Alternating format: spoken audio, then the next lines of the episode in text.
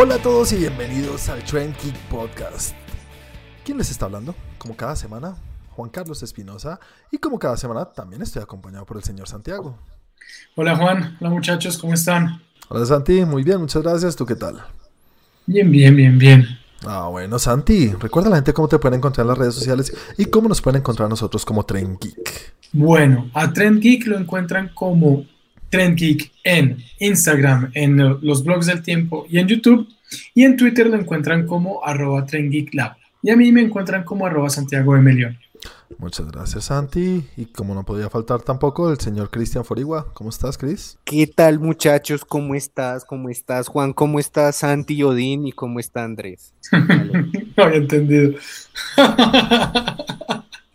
bueno, es una pequeña referencia. Tuve un pequeño problema en mi ojo eh, la semana pasada y estoy en modo Thor. Sí. no, Odín, te pusieron más años. Odín, Odín. Señor Chris, recuerda a la gente cómo te pueden encontrar a ti en las redes y cómo nos pueden encontrar en Facebook. A Tren Geek. Claro que sí, entran a Facebook y escriben Tren Geek, ahí les sale tanto el grupo como la página. Si quieren seguirme, por favor, vayan a Instagram y escriban 41 con W. Muchas gracias, Chris. Y el señor Andrew Romero, ¿cómo estás, Andrew? Muy bien, ¿cómo están ustedes? ¿Qué tal todo? Ah, todos muy bien. Sí, mejorando. Recuerda a la gente cómo te pueden stalkear en caso de querer seguirte. Claro que sí, me pueden encontrar en Twitter y en Instagram como Andrés Romo88. A mí me pueden encontrar en las redes como arroba Juanaldiño. Señores, tenemos varias noticias, pero no les puedo decir ni de qué van porque creo que están repartidas entre nosotros. Algo que tiene que ver con Mortal Kombat, creo que pasó. De pronto hablamos de eso. Hablaremos de, de HBO y vamos a hablar de unas noticias que no sé cómo calificarle a lo que va a hacer Cristian. Las noticias rápidas de la semana. Muy bien, me encanta. Va a ser su, su sección, sección especial. Bueno, señores, pero como cada semana comencemos hablando cada uno de lo que vio en cuanto a entretenimiento, pero si cada uno nos va a hablar de algo que quiera compartirnos, algo que sobresalió por encima del resto de las cosas que vio en la semana. Santi, cuéntanos, ¿qué fue lo mejor que viste? O, o no lo mejor, sino algo que te dé más de qué hablar con nosotros de lo que viste en la semana. Listo, algo que me dé de qué hablar. Vi una película nueva que acabó de salir en Netflix uh -huh. y estuvo en el número uno de Colombia. Ay, Jesús. Es una película que se llama I Care a Lot. No sé si la vieron. Pues me la robaste, señor, porque yo iba a hablar de esa Sí. también. ¿En serio? también. ¿En serio, Chris también? Yo te cuido. es Sí, español. sí, sí, ¿Sí? sí. Bueno, bueno, igual hablamos los tres y eh, Andrew, ¿puedes salir un segundo? Ok, está bien. Listo. Entonces, del director Jay Blakeson, que sinceramente no he mirado qué más ha hecho. Yo tampoco. No sé qué ha hecho. Eh, con Rosamund Pike y Peter Dinklage. Me parece gran actores. Sí, muy bueno. Muy, muy buenos actores. Y la película la empecé a ver porque no tenía como, no sabía qué ver y estaba ahí como medio desparchado y di- dije, bueno, a ver, ¿qué, qué ponemos hoy? Y me sorprendió, agradablemente. A mí la verdad me gustó, me gustó bastante y creo que sin entrar en spoilers de lo que más me gustó es el tema de quién es el bueno y quién es el malo. Estoy de acuerdo en muchos sentidos. Sigue contando, Santi. Explícate un poco por qué te refieres, por qué dices eso. Porque es, es una película donde yo veo que todos son unos hijueputas, sin, eh, y perdonen la palabra, pero, pero todos son unos hijueputas. Todos son malos, no veo uno bueno. Es- es, mira que eso me pasó y me ha pasado en otras películas y me molesta. Me molesta porque digo, es que esto, como la, la película de Ex Drummer, gracias Andrew. Que uno dice, son No, pero es que esa no es, que- es que no es que no es que los actores o no es que hayan personajes malos en esa, es que es mala, es diferente. No, pero no, no, eso no es malo, pero es que no hay, por, no hay con quién empatizar. Exacto. En esta es como un poquito de un lado, uno empieza a empatizar con uno, después empatiza con el otro, después, pero ¿por qué? Después no, este man ya no me gustó, después esta vieja no. Y, y cuando se da cuenta, finalmente termina empatizando con todos. Ujú, puede ser, sí, sí, en algún sentido. Depende de qué tan dañado seas, es verdad. ¿Sí? O pues entendiendo la situación y entendiendo el porqué y como, como esa línea gris del bien y el mal, también me parece que es una gran alegoría a la, a la vida real donde no todo es así. Y muchas veces hay que, o pues, bueno, los, los millonarios son millonarios por una razón. Fa, fa, fa. Pero, Que es pero, como The House of Cards. pero Santi, sí, exactamente, obviamente. Un poco. e- es, así, que no, no, no hay un héroe como tal establecido. Pero Santi, explica un poco o cuéntanos un poco la primicia para los Bueno, es, es una película que se trata de una, una mujer que tiene una empresa eh, que digamos que en su principio es buenísimo, porque lo que ella hace es ayudar a la gente. Hmm, El problema es cómo llega a ayudarlos. En Estados Unidos hay un sistema en el cual las personas a veces cuando no tienen quien las represente, no tienen familia, eh, se están ya envejeciendo y no tienen quien los cuide, les otorgan una persona que es la que cuida sus intereses, sí, ya sea mm, eh, su dinero, sus eh, bienes y los, los administra, digámoslo así, para que la persona pueda seguir viviendo sin ningún inconveniente. Donde se pone fea la cosa es que esta mujer hace eso con muchas personas, pero busca, digamos, como conejillos de indias, personas vulnerables que están perfectamente bien y lo que hace es manejar sus finanzas para enriquecerse ella. Los pone en una casa, en un hogar geriátrico y mm, vende todo y con eso digamos que recoge el dinero para administrar sus, bienes y poder pagarles el resto de la vida, pero, pero pues finalmente lo que está haciendo es enriqueciendo su empresa. Y llega un momento en el que se mete con alguien que no se debería meter. Exactamente. Yo, yo creo que estas son de las películas que es mejor no saber nada antes de verla. Sí, yo también. Me gustó, hasta donde lo dijiste me parece bien, como que, que tiene, ella es una hustler, ¿no? Es una, ¿cómo se dice Sí. eso? Eh, Eso no es una revista porno. Sí, también. Sí, eso, Estafador. Eso es. Estafador. Ella es una estafadora. ¿Ustedes, ¿Ustedes vieron Gone Girl alguna vez? Rosamund Pike sale ahí y hace el papel de la malparida más malparida. Si, si no han visto Gone Girl, lo siento, pero es un poquito spoiler, ¿no? Esta, esta, esta actriz es la mejor para ser de hijo de puta malparida. Eh, eh, es ella. Yo no me la imagino siendo la buena de una película. Uy, no. es perfecta, tiene cara de piroa. Es eso. Entonces es perfecta para el papel. Me encanta cómo hace. Y el giro que tiene la película de lo que tú medio dijiste, como, ja, te metiste donde no era. Es, Exacto. es muy chévere, muy chévere. Me gustó el papel de Dinklage, también me gusta. Me parece Sí. un poquito hasta comedia. Comedia oscura, Sí, pero yo lo- muy poquito. Yo la Pero muy poquito. humor negro. Sí, uno tiene su humor negro ahí. Sí. Más que todo en lo de Dinklage. Lo que hace Peter Dinklage es, es, es, es chistoso, es, es raro, no sé. Chris, cuéntanos a ti rápido cómo te fue para no demorarnos mucho aquí. Pues mm, así como para completar un poco a diferencia, a mí me parece que fue como una representación de una parte de la sociedad que la gente voltea a ver hacia otro lado.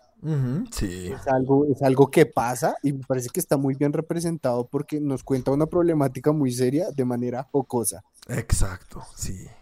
Sí, pero a mí me pasa eso, lo que le pasó a Santi también, que uno dice, estas son las, esta, esta vieja es la mala, ¿no? Desde el inicio uno dice es la mala. En el tráiler se ve, la mala. Pero después uno dice, es que hay gente peor que ella. Y hijo de pucha, entonces es una guerra ¿Pero será? entre quién es el más malo de todos los malos ahí. No, creo que no es ella la que sale en Lost. Debo confirmar, olviden lo que dije de Lost, parece que no es ella y es alguien muy parecida. Ok, todas las monas son Mi hermana iguales. gemela del universo Lost. Todas las Sí. rubias son iguales, racista. Uh, Bueno, eh, nada, ah, eh, ¿qué, lo dices porque eres negrito, man. qué nota le pones tú, Santi? Yo le pongo un 7-5. 7.5, Chris. yo le pongo un 7. Yo voy por el 7.5 también, casi 8, me gustó bastante. Listo, Santi, muchas gracias por hablar de esa peli. Eh, Chris, ¿tienes algo para reponer lo que nos robaron? Creo que sí vi WandaVision. Eso es trampa. Bueno, entonces, Yo no. también y yo no he hablado de WandaVision. Sí, Esto no. es un anuncio no pago para recordarles que en nuestro canal de YouTube pueden encontrar CharlaVision. Exactamente. El mejor programa de todas las redes de, del mundo, las redes, en la cual hablamos de todo lo que tiene que ver de WandaVision, serie de Disney Plus. Y no nos están patrocinando. Encuentran cosas chingonas. Listo. Entonces, eh, nada, sigamos con Andrew. Andrew, ¿qué viste y qué quieres hablarnos? Bueno, yo me vi esta semana una película que me gustó mucho. No sé si ustedes ya habían hablado de ella. ¿Cuál? Juan la había mencionado, pero no sé si hablaron ya todo. The White Tiger. White Tiger, sí, todos. Sí, sí hablamos. Pero no importa. Volvamos a hablar de White Tiger. Claro. Sí, no pasa nada. No, obvio, no, No. para nada. Vale. Pues esta película a mí me gustó un montón.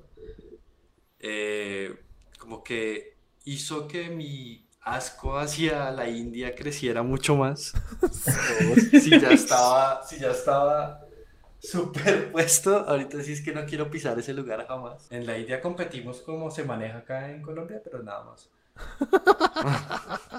y de hecho lo plasman en la película. Y- pero es que O sea, acá no. muestran, es que no, es que, es que se habla desde un aspecto cultural muy profundo de, de ese país. Mm. Sí.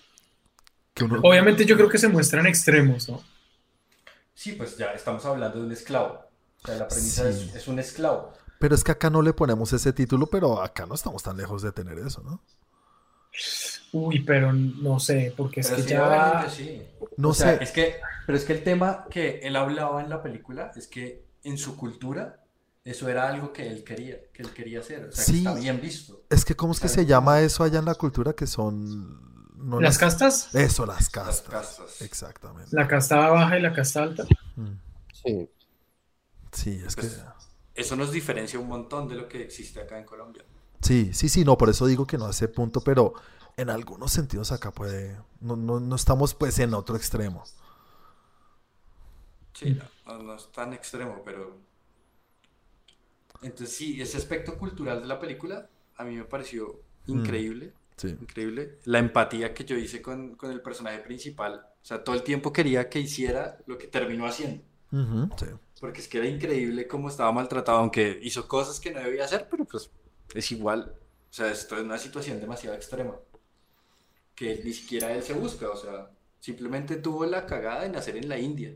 Sí. ¿Y dónde Sí. nació? Joder?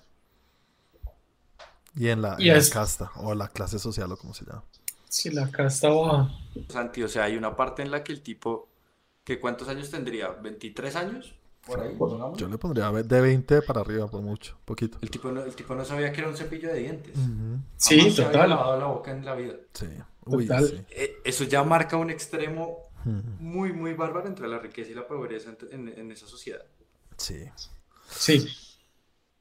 A mí lo, lo que más resalte o lo que me gustó y veo lo de la clase social es no la pobreza en sí, sino la pobreza mental. De hecho, al principio de la película inicia con esa analogía, hablando de el corral de pollos, que los pollos Sí. están todos acorralados, ninguno se atreve a huir, ven cómo los matan y los despedazan entre enfrente de ellos, pero igual están dispuestos a quedarse ahí. Sí. Y es lo mismo que pasa desde que nace estas personas pobres allá en la India. Ujú. Y los acondicionan a ser pollos. Exacto. Todo, la película es un extremo de todo y pues obviamente uno da por hecho que será que así sí es. Yo no meto No las... tiene baile. no tiene baile, fue lo que no le gusta a Chris. Pero yo no, yo no sé si yo meto las, las manos al fuego a decir así es en la India, ¿ustedes creen? Pero tampoco las meto a decir que así no es. Exacto, también, sí. No, yo creo que, o sea, yo creo que no es todo, no es siempre, pero es algo que pasa. Y de pronto pasa relativamente seguido. Es O sea, más no común quiero- de lo que pensamos. Sí, es Sí, más- es más común de lo que uno piensa, pero tampoco es el, el vivir de toda la India. puede Yo sí pasar. metería las manos al fuego y diría que sí es así.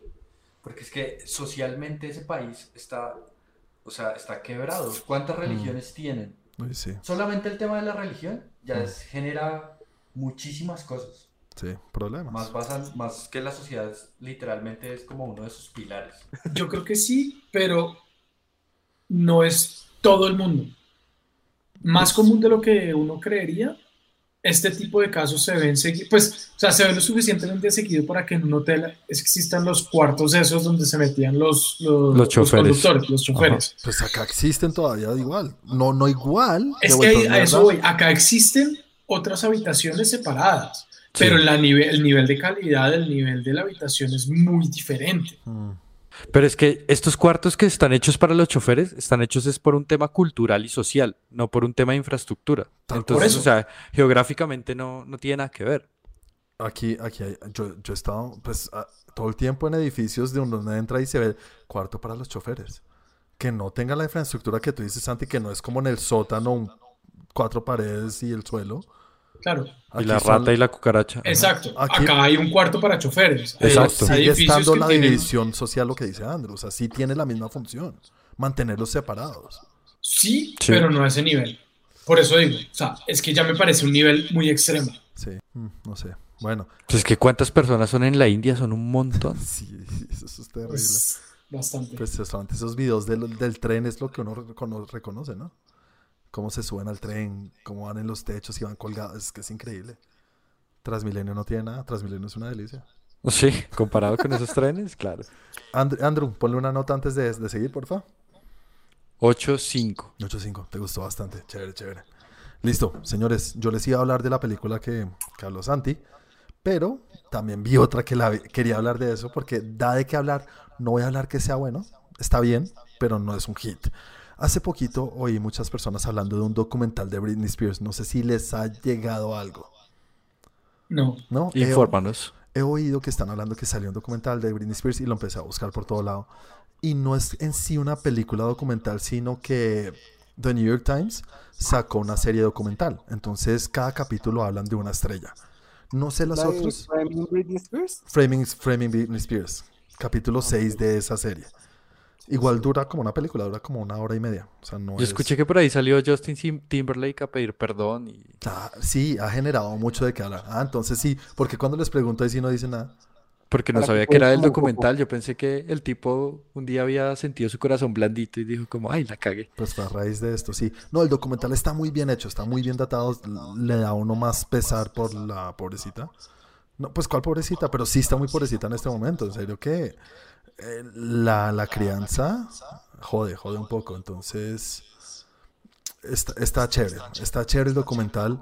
Lo hace uno pensar en coger a los niños tan chiquitos y, y empujarlos a la fama. Si vale la pena, si deberían. Porque, en serio, Britney Spears, yo no sabía hasta qué punto, pero ella empezó en el Mickey Mouse Club, ¿no? Sí. Pero antes de eso, ella ya hacía shows y cantaba en centros comerciales. Salió en una cosa como de niños de Buscando una estrella. Así, o sea, es, una- es una- es un prodigio de, de la música. Y ver hoy en día en lo que está que ni siquiera se puede pagar ella nada porque los papás son los que eh, controlan todo lo de ella como si fuera una niña.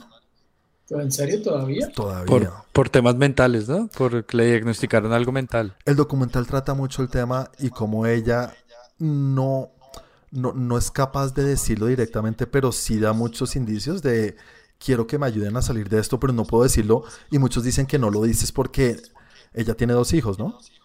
Sí. Que le quitaron la custodia y la tienen manipulada con eso. O sea, si ella llega a abrir la boca, se los, se- le quitan los privilegios de poderlos ver como los ve ahorita, que los ve de vez en cuando.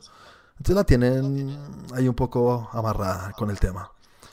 Es, es muy chévere, si les, si les parece, y además verla cuando salió Britney Spears. Yo sí me acuerdo cuando apareció Britney Spears. ¿Tú, ¿tú te acuerdas, Santi?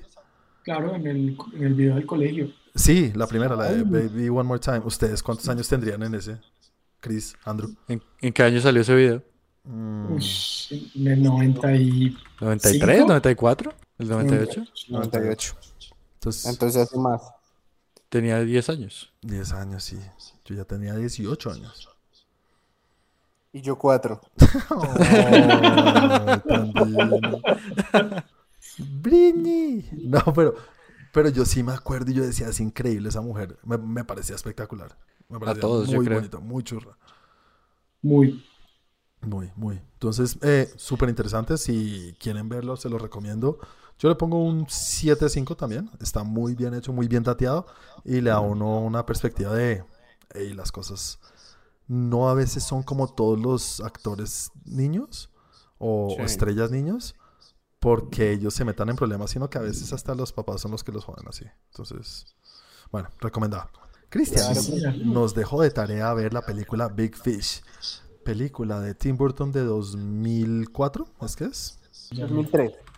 Película de 2003, dirigida por el señor Tim Burton, protagonizada por Ian McGregor y eh, Helena Bonham Carter. Tiene un buen reparto. El señor, el mayor, el que hace el papá grande, también es un buen actor, pero no me acuerdo ahorita el nombre. Eh, Albert Finney se llama el man. Albert Finney. De Edward Bloom, sí. Exactamente. Eh, nada, una película que, eh, bueno, voy a comenzar yo hablando a mí. Yo sé que Tim Burton es un, es un gusto especial. Digamos que tiene un tiene un estilo muy marcado, ¿no? Tiene su forma de hacer las películas. Uno ve un frame, creo, y uno reconoce, uno dice, eso es muy tirbunesco, como quieran decirlo. Entonces sus películas tienen un estilo muy marcado y esta se sale un poquito, pero manteniendo las cosas que creo que a mí más me gustan de su estilo. Eh, me gusta. Esta no lo hace exagerado. Exacto, es que todo lo de él es exagerado, ¿no? Eh, Es gótico y esto no es gótico para nada. Sí, sí. eh, eh. No, no esté para nada. Lo único sería la bruja cuando sale un segundito y ya. Sí. Que es un poco exagerado su maquillaje, tiene una cosa, pero pues, pero, pero no, no lo, no lo atribuyo al estilo Tim Burton, sino que es más de fantasía. Y más de la historia. Sí, pues obviamente los otros también son de la historia, pero no mentiras, él pone esas cosas incluso cuando no es de la historia. A él le gusta ser exagerado en sus maquillajes y sus cosas. Eh, yo cuando vi esta película, cuando salió, me encantó, pero no me tocó las cuerdas del corazón como a muchas personas. Y yo soy un llorón. No. Sí, No señores. te creo. Un hijo de madre llorón. Eh, soy como Neymar. Pero la, la... Y todo el mundo me decía, uy, a mí me hizo llorar, no sé qué. Yo decía, tampoco, no sé, es bonito. Esta vez me volvió mierda. A mí me, me creció el corazón como el Grinch después de que fui papá, obviamente lo he dicho. Me volvió mierda y eso que uno sabe, yo la estaba viendo y yo, no, no quiero. Y empecé a llorar. En cierto sentido, por más que la haya visto varias veces, esta fue como un, un- una nueva vez. Una prim- Es que no la primera, pero sí una muy de nueva papá. vez. ¿Ah? Es que ahora tienes visión de papa. Sí, obviamente la película está muy enfocada al tema del papá, ¿no? Creo yo Sí. que es el tema principal. Entonces, probablemente fue por eso. Eh, nada. Andrew, ¿cómo te fue a ti? ¿Cómo te ha ido a ti con esta película? ¿La pudiste terminar? Porque dijiste que nunca la has podido terminar. Bueno, empecemos que... No, no la pude terminar. ¿Otra vez? ¿Por qué te da Pero tan ¿por duro? qué? ¿Porque te dio pereza? ¿Porque no te gustó? ¿Porque fue muy duro? ¿O porque no tuviste tiempo? Porque a mí no me atrapan este tipo de películas así de fantasía. No, me gustan. O sea, las la única película que me atrapa así de ese tipo de fantasía así rara es como Lord of the Rings y está muy lejos de, de lo que es Big Fish o en los cuentos de los hermanos Grimm en la mañana. Los domingos. El que mató a siete para mí Sí, debería ser, para mí debería ser un premio de mí. Ven. Bueno, Entonces, ¿no te gusta? No, Por eso no es lo que logro. No lo logro. ¿Qué es lo que no te gusta? El arte visualmente no me atrapa, no, no, no me gusta. ¿Películas de Tim Burton alguna te gusta? Mm. Es que todas tienen su toque fantasioso, entonces yo no sé hasta qué punto llegas tú. ¿Beetlejuice te gusta? Beetlejuice, me gusta Beetlejuice. Y me gusta Batman, la primera. No, bueno, Batman creo Uy, que sí se inesperado. poquito. Sí, Batman 98. Y de ahí ya paso. O sea, a mí no me gusta Jack, no me gusta la novia, no me gusta Edward Scissorhands. ¿No te gusta Edward Scissorhands tampoco? Yo no puedo con, con- con ese tipo de películas. Pero ya es un gusto mío, o sea, ya es algo ¿Sí? que está, Mira está mal en mí. Yo, yo estoy haciendo cara de sorprendido porque esperaba que a ti te gustara más, porque a ti te gusta el cine más, sin ser arte, pero eres más de cine experimental que yo, por lo menos. Seguro. y cine de autor. Entonces esto es muy de autor porque, pues, una vez más no va a resaltar lo que dije. Entonces pensaba que a ti te iba a gustar más. Porque como dije al inicio, es un gusto adquirido, no es un gusto que a todo mundo le pueda gustar. Pero tú eras el que yo decía que más le podía gustar esto. Qué raro. No, estamos lejos. Mm, Te tendré que conocer más. Sí. ¿A ti cómo te fue, Santi? Eh, a mí me fue, no sé, Juan. ¿Te gustó menos? Porque es que me gusta, o sea, no, no, no. Fue Lo que que te jodiste es, a mí me fue, no, porque es que empezó la película y empecé a llorar. Entonces, ¿Todo el tiempo? ya, ya sabía que iba a pasar, entonces ya, ya, ya, ya como que, no sé, es- a mí esa película me hace llorar mucho. A mí películas que hablen de los papás y de las mamás y muertes o algo por el estilo ya me, me vuelven, me vuelven nada. ¿Desde dónde te ponen a llorar a ti, en serio? Esta película, de verdad, creo que desde el momento en el que él estaba acostado en la cama y pide el agua. Eso es el inicio. Sí, él, él dijo, empezó la película y empecé a llorar. Claro, cuando llega la, No, la y novia y le da el vaso con agua. Cuando llega la novia y le da el vaso con agua, cuando llega Marion Cotillard y le da el vaso con agua. Ahí fue mi primera... Cuando No a el logo de la productora. Yo sé. Ahí fue mi primera, mi primera lágrima. Eh, obviamente ahí pues se calma uno un rato de la historia y en fin. Ujú. Pero o sea, realmente me fue muy bien a mí esta película, me encanta, me gusta mucho. Es de las películas que evito ver, no porque me, no me gusten, sino porque me llegan directamente al corazón y siempre me hacen llorar. Ujú. eh, me hacen pensar muchas cosas y, y me identifico. En, en muchas cosas, en- sí, en muchas cosas de la película identifico a mi familia. Obviamente, pues no, o sea, es un poco exagerado, pero, pero, o bastante exagerado, pero uno encuentra siempre cositas que lo, que, como que lo, como que lo acuerdan y como que lo llevan a ciertas situaciones familiares que, que uno vive y, y, pues que hacen llorar y que lo hacen ver a uno de una, diferente, de una manera diferente la vida que uno vivió y cómo se la mostraron. Sí, de acuerdo.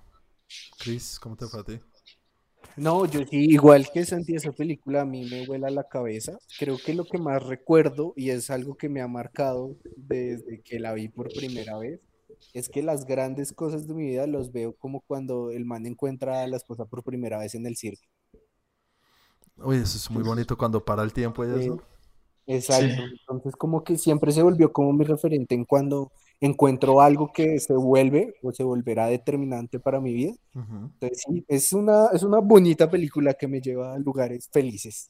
Sí, una película para recomendar, la verdad. Yo se la recomiendo a los que no la hayan visto, en serio, son de las que hay que ver. Y casi no se habla, siento yo, de esta película como debería hablarse. Eh, Sí. Pues para Andrew no, pero para muchas personas sí. Yo necesito que hagan un remaster de esa película con otro estilo de arte para disfrutarla como ustedes la disfrutan. Pero la historia no te gusta un poquito también, ¿o no? Es que no, es que visualmente me jode y me jode la película por completo. O sea, Mm, puede que la historia sea una maravilla, pero visualmente a mí me mata la película. Y yo tengo situaciones de niño en la que después de adulto me di cuenta que mi papá embellecía la verdad. Para que uno no se diera cuenta, para que uno no sintiera ciertas cosas. O sea, habían situaciones de ese estilo que... algo, por favor. Entonces, es, a mí eso me gusta mucho. Y es darse cuenta de que, que la realidad de las cosas y que los papás a uno no es que le escondan cosas, pero sí se las hacen ver de una manera donde es bonita. Y yo creo que Juan en este momento, cuando está con el bebé, el hecho de contarle algo y decirle que es más bonito de lo que es, debe sentirlo. Sí, uno, uno, obviamente ser papá es el es, esta película es una enseñanza para uno pues, qué es ser un buen papá, qué es qué es lo que lo recuerda a uno y cuando uno pues está tan viejo como yo. No, pero sí cuando uno está mayor y uno dice qué es lo que quiero que la gente hable de mí cuando yo ya no esté. Eso es lo único que queda. Todos somos historia y eso es lo que más me deja a mí la película. Me gustó mucho eso. Es muy buena. Eh, ponle una nota a Santi para continuar. Yo le pongo a esa película un 9.5. No, No, para mí es la un 10, mejor. en mis- películas favoritas de toda mi vida. Sí, yo también creo que le pongo un 10. He visto varios 10 últimamente. Muy, muy, muy chévere. Buena película. Señores, para la próxima semana, ¿quién propone la tarea? Voy yo. Señor Santi, recuérdanos. Pues se acuerdan que yo había tenido unas películas que habíamos hablado, habíamos dicho como, ay, les voy a recomendar esta y se me había olvidado. Pues me acordé yo también Pues, ahorita. pues sí, hay una de las que, pues me acordé de varias, pero esta semana quiero proponerles una que se llama Lucky Number Slevin. Ujú. Lucky Number Slaving con el señor En Bruce Willis España, con el señor Bruce Willis y Josh Hartnett. y Josh Hartnett. Muy chévere, buena película. Nombre en español, siete el número equivocado. Oh, qué buena película, sí, es una muy buena ¿Sí película. o no? Chévere, chévere. Uf. ¿Siete número de suerte es? Eh, siete, el número equivocado. Ok. Joder, ese Para es España puro es título en el España. del número 7, Onda Vital. Siete, el número equivocado. Estoy viendo distintos nombres. Asesino a sueldo. Bueno, como quieran encontrarla, súper recomendada. Para los que nos están escuchando, véanla y nos acompañan y hablan con nosotros del tema. Eh, listo, ahora sí pasamos a la siguiente sección, señores, en la cual hablamos de las noticias más importantes de la semana o por lo menos las que parecieron más importantes para cada uno, porque cada uno va a hablar de una noticia. Comencemos contigo, señor Andrew. ¿qué es de lo que quieres hablarnos en cuanto a que te haya llamado la atención del mundo del entretenimiento esta semana? Bueno, ¿ustedes se acuerdan por allá en 1992, no sé, Chris? de unas frases célebres como Get over here. Mm, ¿Qué? Finish him. ¿Qué? Finish him. ¿Qué? Muy bien, muy bien. Pues resulta, también tuvimos una película, ¿no? Sí. De esta franquicia, estamos hablando de Mortal Kombat. Mm, increíble película. Increíbles películas, porque son dos. No, y la 2 sí es muy mala. La 1 en serio La 2 es terrible. La 1 es ¿Te buena. uno ¿te acuerdas cuando la viste? Sí, yo sí me acuerdo, claro. Yo la vi en cine. Uy, yo la vi tantas veces. Yo la tenía en un VHS pirata. Sí. Pero yo la primera vez que la vi, la vi en cine. Piratas de chiquito, Juan Carlos. Ujú. ¿Y Obligado. qué tal? ¿Qué tal te pareció a ti, Santi?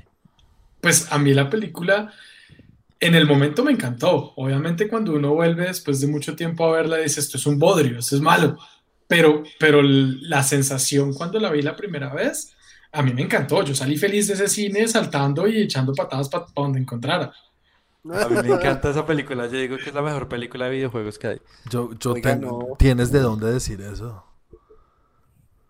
Sí, No, claro no hay no. mucho donde escoger, ¿no? ¿Pokémon es mejor? ¿Detective Pikachu no les parece mejor? Sí. o- Debo aceptar que no la he visto. No, mira, obviamente ahorita hay películas, incluso la de Sonic es mejor. Eh, Sí, claro. sí, pero esa película es...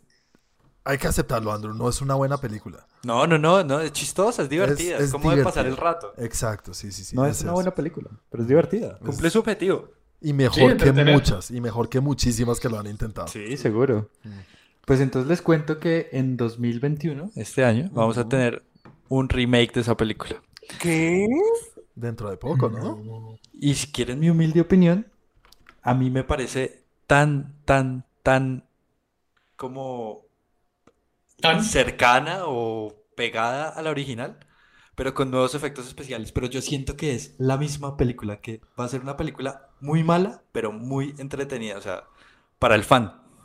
Con, con- con lo que alcanzamos a ver en el tráiler, ya Yo puedes siento, deducir eso. yo siento que voy a ver la misma experiencia que cuando vi la primera película. la del- No, ni de cerca, hombre, es que ya ves las fatalities. Ah, Para mí Sí, pues más tiene efectos, tiene efectos, pero, pero, pues, o sea, yo, lo, yo hago el símil a los efectos de la época. Sí. Sí, obviamente hoy se presta para hacer unas cosas increíbles. Pero Más- para mí va a ser lo mismo. no Así sé. que la voy a disfrutar un montón. Voy a ir a ver la cine como Santi fue a ver la 1. ¿A ti cómo te fue, Andrew? Digo, eh, Santi. ¿Con el tráiler o con la película? no, con el tráiler, estamos hablando del tráiler. A mí me gustó, me gustó bastante, pues me, me da la impresión que van a hacer algo chévere. Hay que, obviamente hay que esperar, pero, y, no, y hay otra cosa, no hay que esperar gran cosa.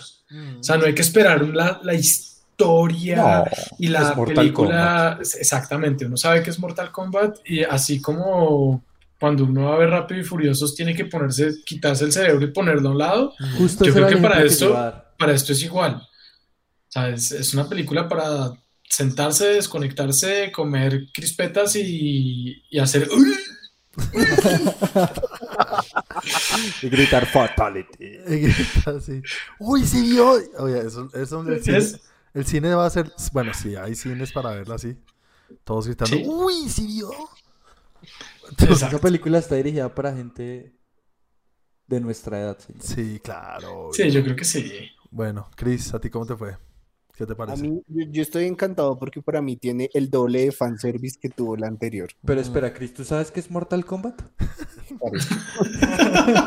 Al no lo dejaban ver eso porque era muy chiquito. Pero no quiere decir que después, cuando sea grande, no lo vi. Inclu- incluso juegos salen. Salió un juego este año, ¿no? Sí, sí, sí. Han salido juegos, han salido muchos juegos. El 11, el Y, 11. y creo. esto es, esto es un poco lo que me llama la atención porque en estos juegos se encargaron de explorar más la personalidad de los personajes. Sí. Y, y, Pero sigue pues, siendo chusco, Chris. O sea, sigue siendo situaciones chistosas, No, entretenidas sí, y por ya. eso. O sea, pa- yo estoy con el hype overload. Ujú. Yo estoy feliz de llegar a ver a ver si Johnny Cage vuelve y dice estas gafas son de 300 mil dólares. me llama la atención, me gusta y espero eso.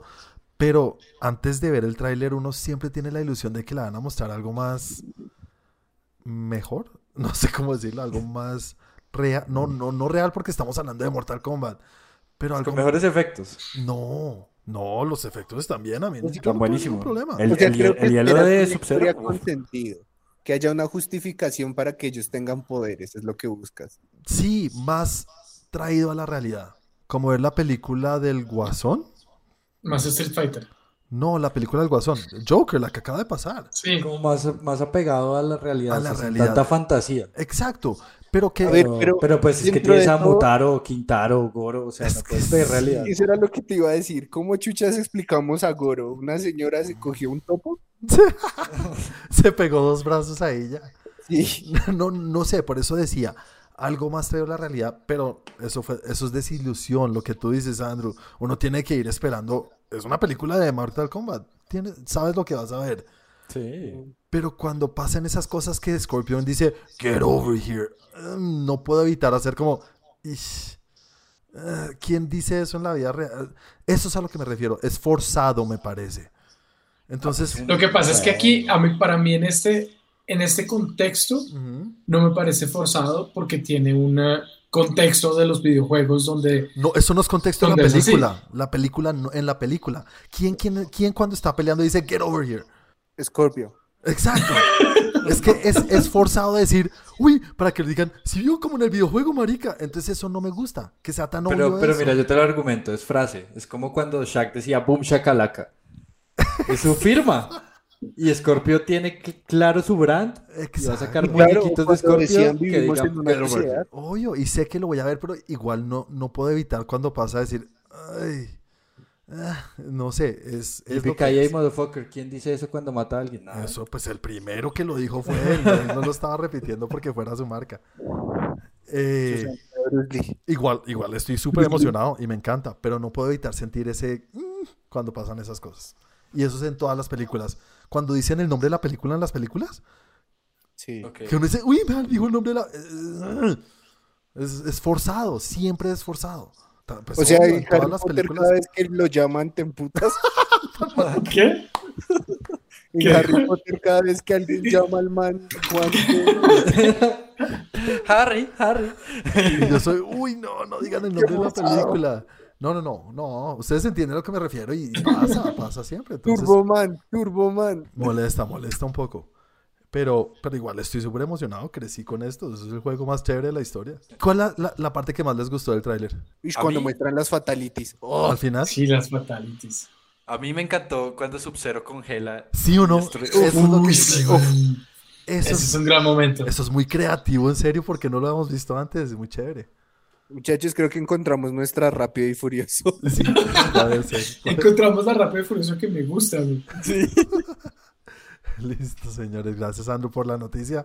Sigamos contigo, señor. La semana pasada, a finales de la semana pasada, Zack Snyder, como es habitual en él, puso unos tweets dando una información sobre pues, su película del- de Justice League. ¿Sí vieron los tweets? No. No, sí, obvio que sí. Cuéntanos bien. Ah, qué bueno. Bueno, para la gente que no vio los tweets, puso dos tweets en los cuales informaba, creo que dos cosas importantes. Lo primero, que el 18 de marzo se va a estrenar la película no solamente en Estados Unidos, sino en el resto del mundo, que era una gran pregunta que tenía la gente.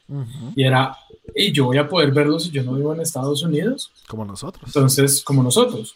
Entonces la respuesta es sí. Y la segunda parte del- de lo que puso en el tweet es el cómo va, van a poder, o sea, cómo va a poder ser asequible esta película al resto del mundo.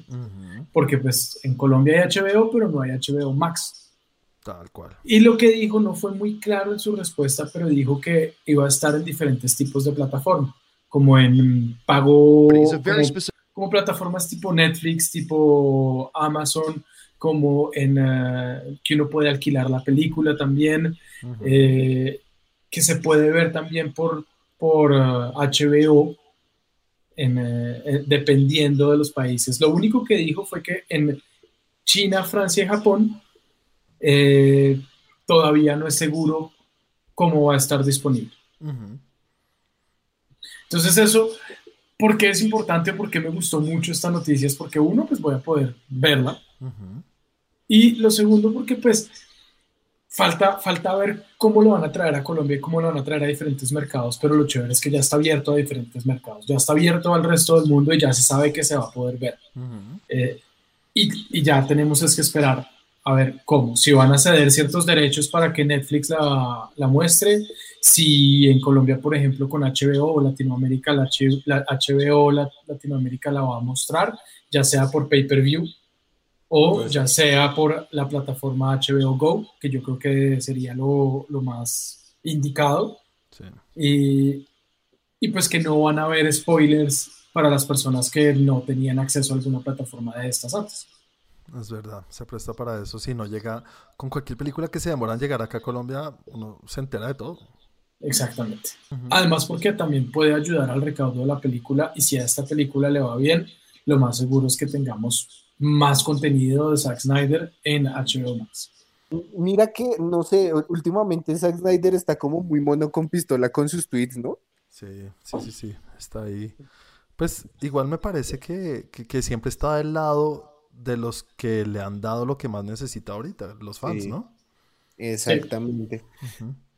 Pues na- nada más que decir que solamente espero con muchas ansias esa película, cosa que no le pasa a una persona de este panel. Ay, ahorita va a hablar. ay. Eh, Andrew, ¿Qué irá a decir? Andrew, cuenta.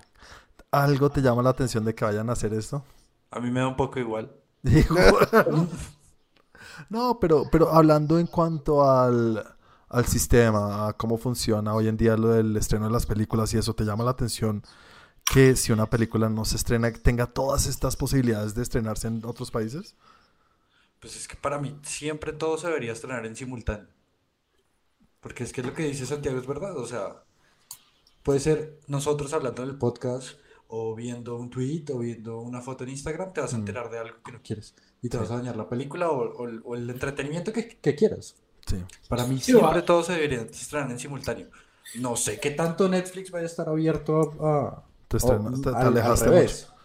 Al revés. No sé qué tanto HBO esté dispuesto a ceder o vender derechos de, de streaming a Netflix. mucho. Mm. Yo lo veo muy difícil.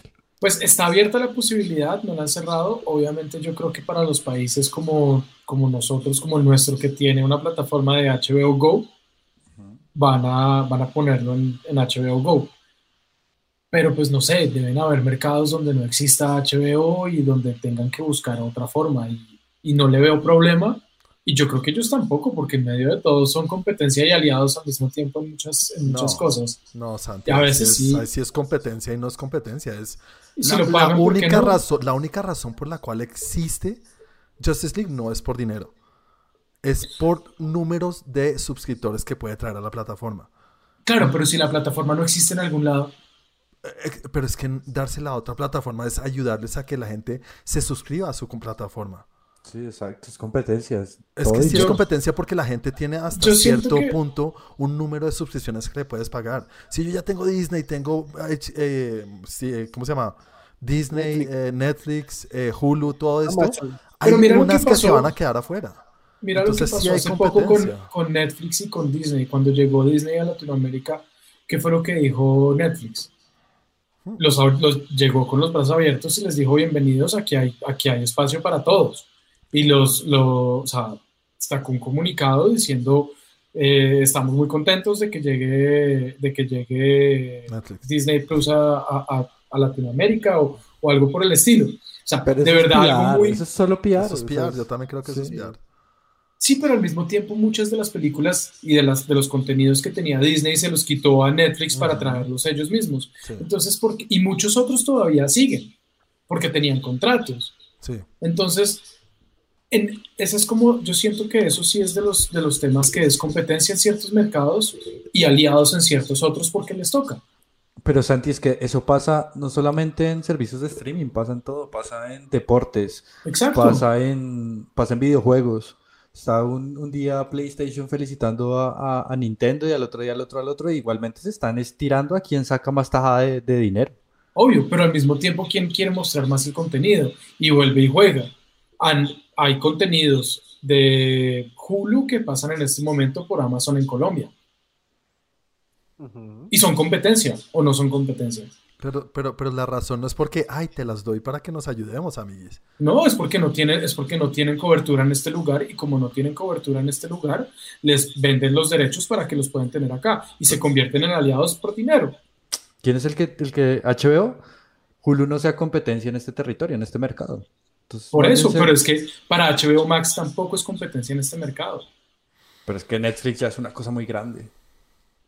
Y- Pero Amazon, Amazon Prime de pronto sí, Amazon Video. Yo dije Netflix por el nombre, pero puede ser Amazon. Pero sí, podría ser. Y puede ser un tema de, ok, ponga la película durante dos o tres meses y cuando yo llegue y le doy los derechos durante esos dos o tres meses y cuando yo llegue a Latinoamérica le quito todo mi contenido y pongo el mío. No, sa- ¿Sabes cuál es la diferencia de sí? Cuando es contenido que ya existe. Cuando es un Los Simpsons, estoy diciendo un- algo que ya tiene una marca. Pero una cosa nueva como Justice League que está creado únicamente para atraer suscriptores. No tiene más. No es porque queremos darle a la gente, ay, el arte. Ni porque queremos que es que esto lo puedan ver en los otros países. No, esto, esto esta película la veo imposible Claro. por ese sentido. Pero mira, Juan, yo te lo pongo de otra manera. Nosotros, si no hicieran esto, no tendríamos acceso a, a la película. Y el hecho de que nos den acceso a nosotros a esta película también representa dinero para ellos.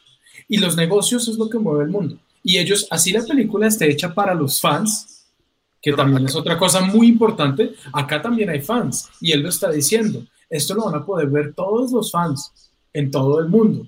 Pero eso es PR. Para mí eso es PR. Es muy bonito. si yo soy HBO Max y le digo a Netflix, oiga, págueme 20 millones de dólares o 200 millones de dólares por distribuir mi película en los países en los que yo no estoy, durante el tiempo que yo no esté, o durante los próximos X, X meses, y se hacen 200 millones con eso, van a decir no.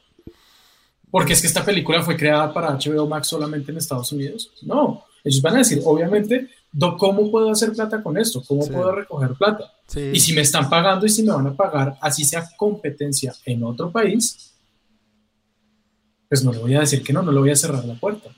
Por eso digo, esas compañías son competencia y son aliadas en diferentes territorios. Yo creo que se pegarán más del VOD de pronto. Que, o sea, lo veo más fácil. Es posible. Lo que pasa es que ahí, como lo dice la publicación, no está cerrado a VOD o HBO Go. Está cerrado a VOD, a plataformas PVOD, que es eh, pago eh, servicios premium de video on demand.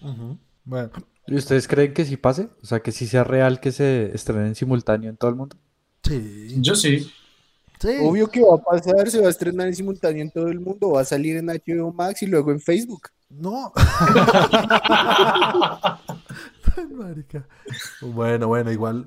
Chévere, chévere que nos den la posibilidad de verla porque, pues, por todo, obviamente, la gente empieza a piratear si no se puede ver, si no tiene ningún acceso y eso sí es ahorrarse la piratería y ver, hey, por lo menos con Netflix tenemos esa opción. O sea, por lo- así sea poquito, pero recibir Algo. algo. Ujú, Sí. Mi noticia, ustedes, ¿qué tal les ha ido en la historia de las películas de los locos Adams? Tanananan. Mm, Ah, Son oye. de- No, yo sí soy fan. Sí, fan. Sí. eh, Santi. eh, me- creo que me gustó la primera. Ajá, Andrew. El tío Lucas va y, va y vuelve al futuro, así que Sí, No hay nada más que decir. Sí, claramente. Team Doc. Bueno, pues no sé si oyeron, noticia de esta semana, que Netflix cerró un negocio con el señor, para volver al mismo tema, el señor Tim Burton, para Oh. desarrollar una serie basada en la familia de los locos Adams o The Addams Family en inglés, pero va a estar enfocada eh, desde un punto de vista distinto, va a estar enfocada alrededor de Wednesday, la niñita. Ok. Entonces, una serie basada en Wednesday. Supuestamente la primicia es que va a ser basada en, digo, va a llevarse a cabo unos años después y ella va a ser parte de la universidad. Va a ir a un colegio que se llama Nevermore Academy. En esta universidad, pues nos vamos a enterar de sus andanzas, de qué va a pasar y mientras tanto lucha con cosas misteriosas. Y algo que me parece interesante es que va ante- va- va a aprender a manejar sus poderes psíquicos. Ya veía muertos, ¿no? Sí. ¿Sí? Y no los hacía. Eso les quería preguntar. Me prende. Eso les quería preguntar porque yo no me acuerdo que ella tuviera poderes. Sí, claro. Sí, sí, sí. Sus poderes era que era rara. Oiga, Pues sí, era, era una china rara. Como toda sarcástica. Eh, A mí me parecía para cagarse la risa. Como Daria. ahí sí debo decir, y aquí metiendo mi opinión de cucharada, aunque no me la pidieron, Por favor. es, a mí sí me pareció un desacierto que la saquen un poco de esa meta, porque era, era como lo, lo bueno que tenían los locos Adams, que eran locos porque el resto de la sociedad era normal, ellos eran los distintos. Si ahora los vas a meter en un mundo que es muy de ellos, pues va a ser como ver Sabrina Gótica. Exactamente. Eso, es- eso también es algo que salía en el artículo, que era, va a ser un, un tema de young adults, ¿cómo se llama? Jóvenes adultos. Entonces yo creo, cuando yo oigo eso, ya me imagino Sabrina, la película, la serie de Sabrina esta de Netflix. Eh, muy por ese estilo, o Riverdale, creo que se llama la otra, ¿no? También. Así, yo me lo imagino así, pero, pero pues bueno, tenemos al visionario, que yo sé que a ti no te gusta, eh, Tim Burton, pero pues creo que el, el tema va muy de la mano de su estilo. Solamente el hecho de que sea para jóvenes adultos pierde un poco en mi en lo que yo quisiera ver. cuch. Porque Sí. yo ya soy adulto adulto. No, porque yo o soy niño o soy adulto, pero el joven adulto creo que ya, ya definitivamente los últimos contenidos que he visto de jóvenes adultos no, no he podido. Ahora, si es una serie de 8 capítulos de 40 minutos o media hora, puede que le dé la oportunidad. Si son más de 8 capítulos, me perdieron. Ahora sí, Andrew, ¿tienes algo que quieras opinar? Pues si va por ese camino de Riverdale, a mí me parecería interesante, habría que darle la oportunidad. Pero en principio, la verdad no me llama para nada la atención. O sea, sacar, ¿Sabes sacar lo un personaje de los Locos Adams de la familia, no, no me, no me llama la atención, la premisa no me llama. Pero pues le daré la oportunidad. ¿Qué vas a decir, Chris? ¿Sabemos quién va a ser de Wednesday? No, y yo creo que eso es un 90%, ¿no? Obvio, después de ver a Cristina Ricci es difícil ver, imaginarse a otra, ¿no? Sí. Sí. Es que Cristina Ricci a mí me encantaba. En Casper, uff. Pero, En Casper, sí. ¿sí o no? Sí, estoy de acuerdo con Juan. No, A mí me llama la atención, y lo que dices tú, Chris, es muy importante saber quién va a ser de, Cris- de, de Cristina Ricci, muy bien. De Wednesday. El tema de que saquen a uno de los personajes de la familia pierde mucho, ya deja de ser los Adams, ¿no? Ya es otra cosa completamente distinta. Pero, como lo dije al inicio, a mí sí me gusta el personaje. Me gusta el personaje de Wednesday, me, me parece muy chistoso, ese estilo como sarcástico, pero eh, ella ni se ríe ni nada, sino es porque yo soy así.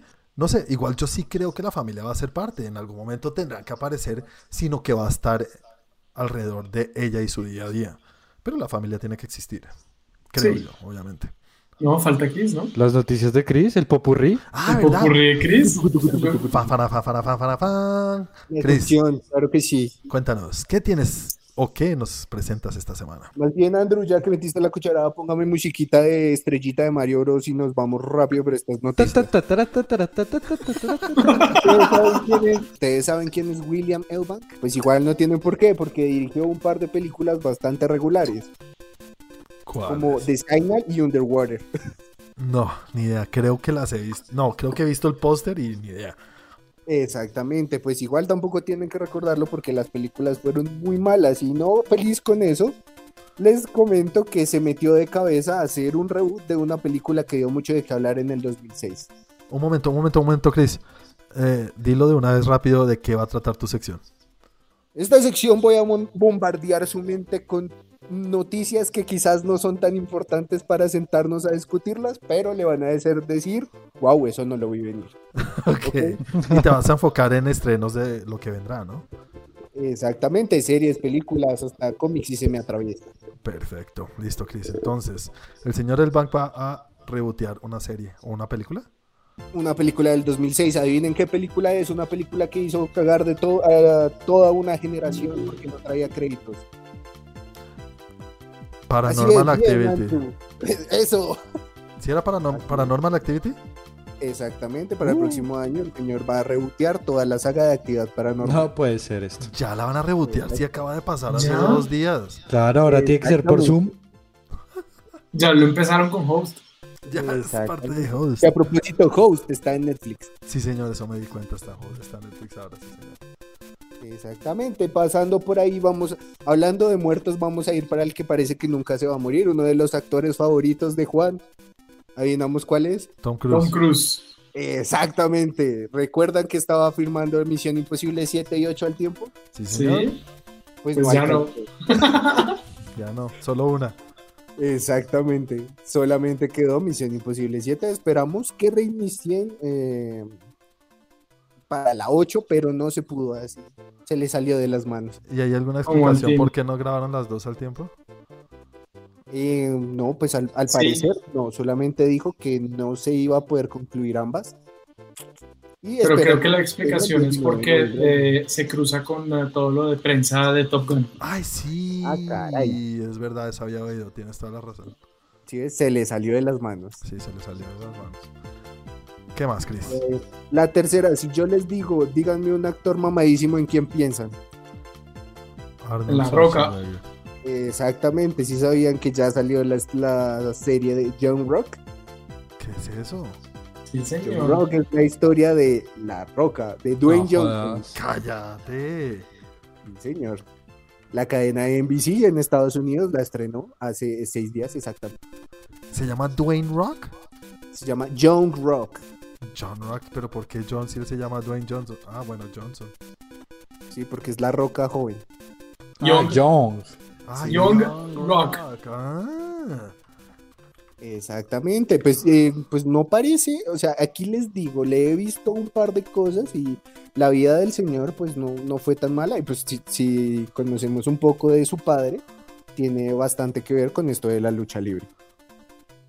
¿Pero es una serie biográfica o es, o es una serie basada en su vida? biográfica. Señores, es para la biográfica. otra semana les tengo un review de todo. no voy a dormir.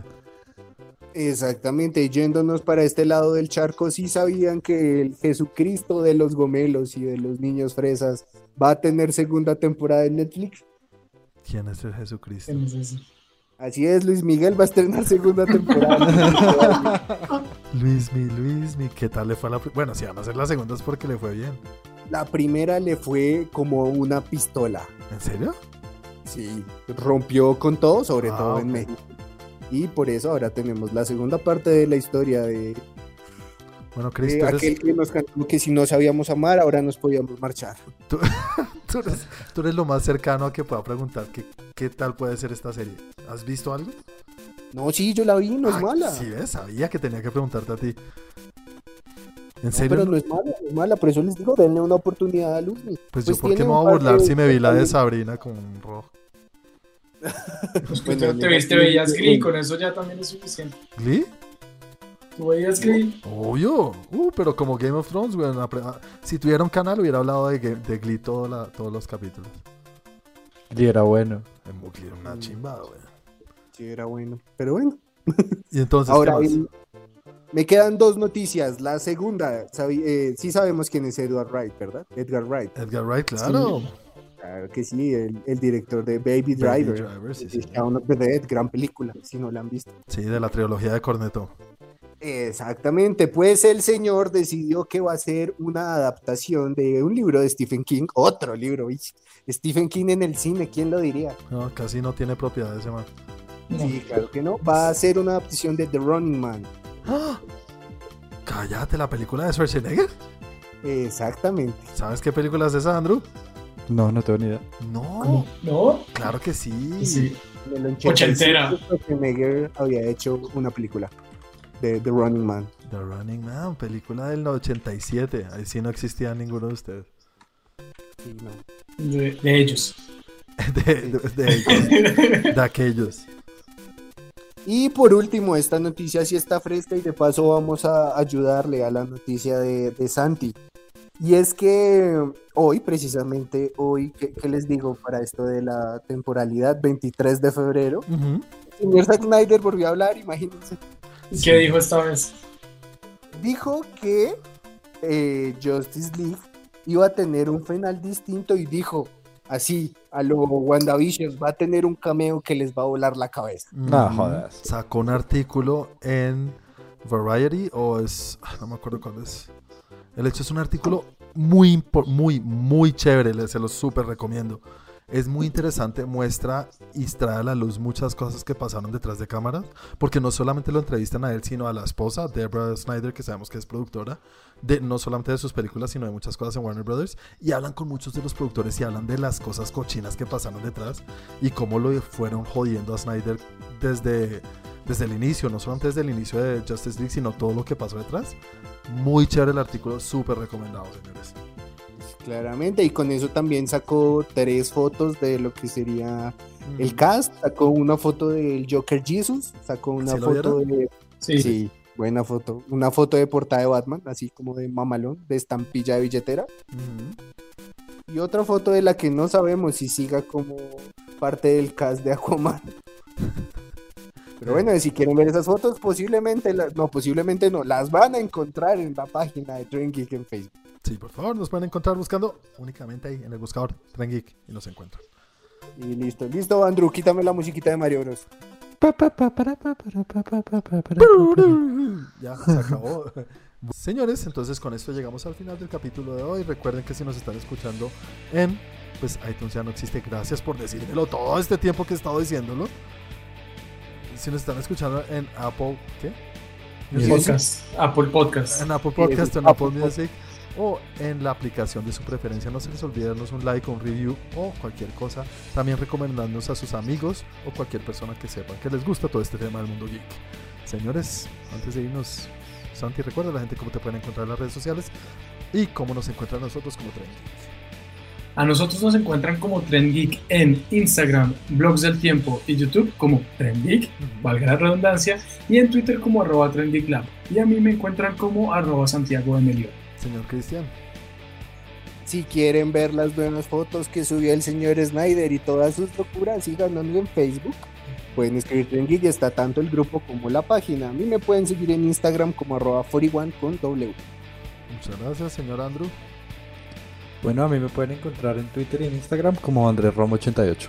Y a mí me pueden encontrar en las redes como arroba Juanaldinho. Tampoco se les olvide nuestra serie de Charlavision en la cual estamos hablando de todos los capítulos, cada uno de los capítulos que van saliendo. Hacemos un análisis muy profundo y nuestras opiniones de cada uno de los capítulos. Señores, final del capítulo 55. Sí, Ujú, muchas gracias por acompañarnos. Que pasen una excelente semana. Chao a todos. chao, chao. Chau, chau.